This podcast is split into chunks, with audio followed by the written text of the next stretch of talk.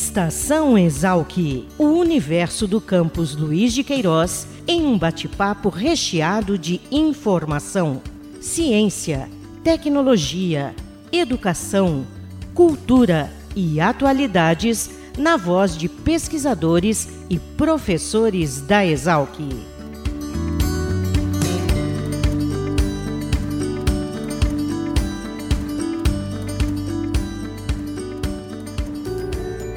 Olá, ouvintes do Estação Exalc, podcast da Escola Superior de Agricultura Luiz de Queiroz.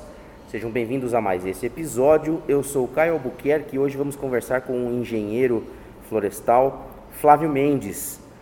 Flávio conduziu um estudo que estima a valoração monetária da arborização urbana baseada no conjunto de árvores aqui do município de Piracicaba, onde está situada a Exalc. Tudo bem, Flávio? Olá Caio, olá ouvintes, tudo bem, graças a Deus. Flávio, conta um pouquinho é, quem é você, sua formação acadêmica, o que, que você faz hoje?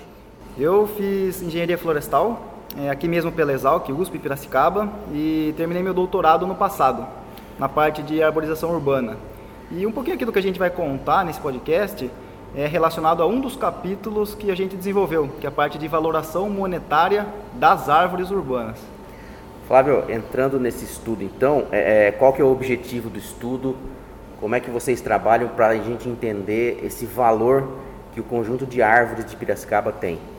A gente vê que muitas coisas do que a própria academia produz fica restrito exatamente à academia.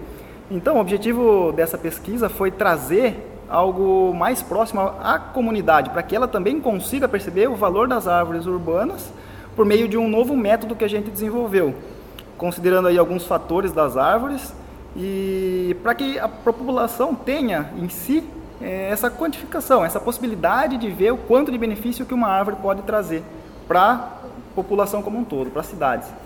E como é que a gente faz para saber esse valor?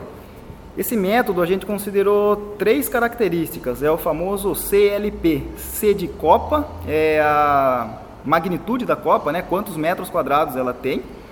L do Leaf Area Index, o LAI, o índice de área foliar, que é um valor aí que varia entre 0 até 7, 8, se a gente for ver, por exemplo, na floresta amazônica, uma floresta fechada, esses valores chegam aí a 6, 7, né? Então aqui no caso das árvores de Piracicaba, ficam entre 2, 3, talvez 4 eh, nesse parâmetro. E o último foi um parâmetro médio encontrado na literatura de quanto que vale um metro quadrado de copa, que no caso aqui foi em torno de seis reais por metro quadrado, aproximadamente um dólar, né, se a gente for converter aí para a moeda internacional. Flávio, e dá para saber quantas árvores temos aqui em Piracicaba e um valor aproximado que vocês chegaram ou não? O, a gente fez esse estudo baseado numa tese de doutorado feita aqui mesmo pela Exalc, na qual fez aí a quantificação e identificação de cerca de 60 mil árvores nas calçadas, árvores urbanas na cidade de Piracicaba. Uma vez de posse desse banco de dados, a gente fez aí a valoração para esse montante das 60 mil árvores. E a gente encontrou aproximadamente 41 milhões de reais de benefícios ambientais, o que chamamos aí de serviços ecossistêmicos por ano, somente na parte aí do viário, né? Fora praças e parques urbanos. Então, na verdade, quando a gente fala em 41 mil milhões de reais, né?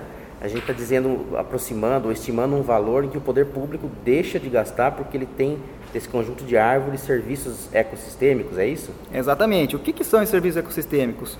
São os benefícios que as árvores proporcionam às pessoas. Por exemplo, evita que um, o asfalto, uma vez sombreado, evita que ele se contraia muito é, durante períodos frios e se expanda muito no verão. Isso, consequentemente, traz menos gastos aí para a parte de manutenção na infraestrutura como um, como um todo.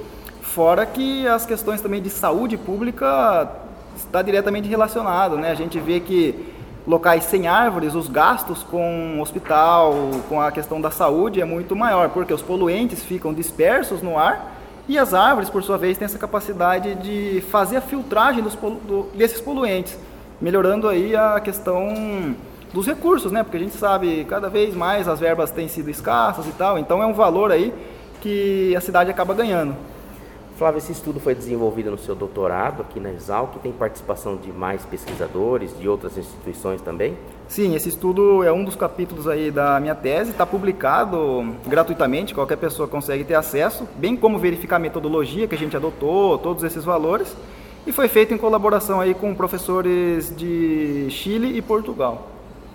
Agora, tem um, um caso interessante, quando você me mandou os dados da sua pesquisa, é, vocês estimam aí, fazem um, uma aproximação também do valor de uma árvore muito famosa aqui na cidade de Piracicaba. Queria que você falasse sobre esse caso. A gente utilizou aí também para fazer a valoração da sapucaia, sapucaia da Moraes, sapucaia do 15. A gente sabe que é uma árvore tombada pelo patrimônio público, uma árvore muito querida aqui na cidade, inclusive fora da cidade também. É basicamente um ponto de referência. E a gente fez essa quantificação da copa, a gente fez essa medição do LAI e também utilizamos aí esse parâmetro dos 6 metros quadrados, né? é, de seis reais por metro quadrado de copa.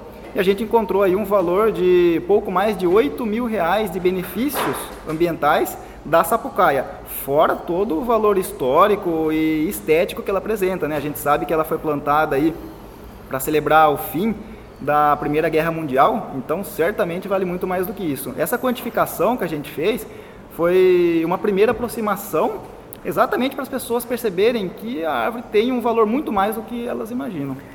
Para contextualizar para quem está nos ouvindo fora de Piracicaba, essa, essa, esse exemplar de sapucaia, plantada aí conforme o Flávio mencionou ao final da Primeira Guerra, está localizada num dos principais cruzamentos viários aqui do município, né, entre a Rua Moraes Barros e a Avenida Independência, é, onde fica também localizado o estádio Barão de Serra Negra, onde acontecem os jogos de futebol do 15 de Piracicaba e outras competições esportivas. Agora, é um modelo então aplicado para a cidade de Piracicaba e que pode funcionar também para qualquer outro modelo de gestão pública para entender a importância das árvores no seu município ou na sua área específica. Exatamente. A gente tem até aqui no estado de São Paulo o programa Município Verde Azul. É um programa que contempla 10 diretrizes, dentre as quais a arborização urbana é uma delas e os 645 municípios do estado são convidados aí a participar e podem facilmente aplicar esse método e fazer essa valoração. E isso foi exatamente o objetivo inicial, trazer essa facilidade para as pessoas conseguirem valorar é, as árvores urbanas, porque também se a gente utiliza um equipamento muito caro, que fica inviável, de nada valeria aí esse compartilhamento com a comunidade. Legal.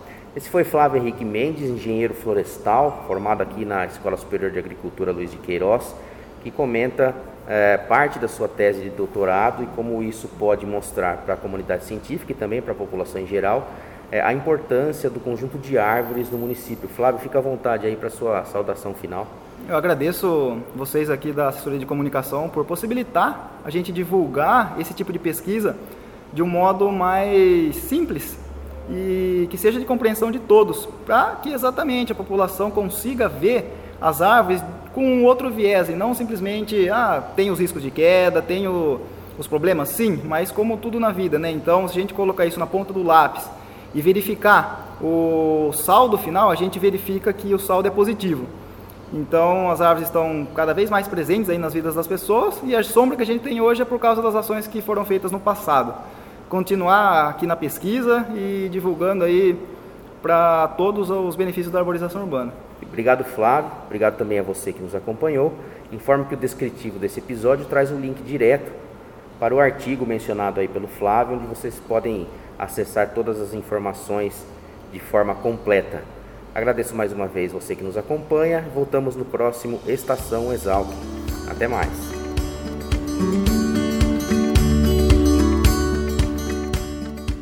Estação Exalc, o podcast da Escola Superior de Agricultura Luiz de Queiroz, uma produção da Divisão de Comunicação da Exalc. Acompanhe nossa programação pelo site exalc.usp.br.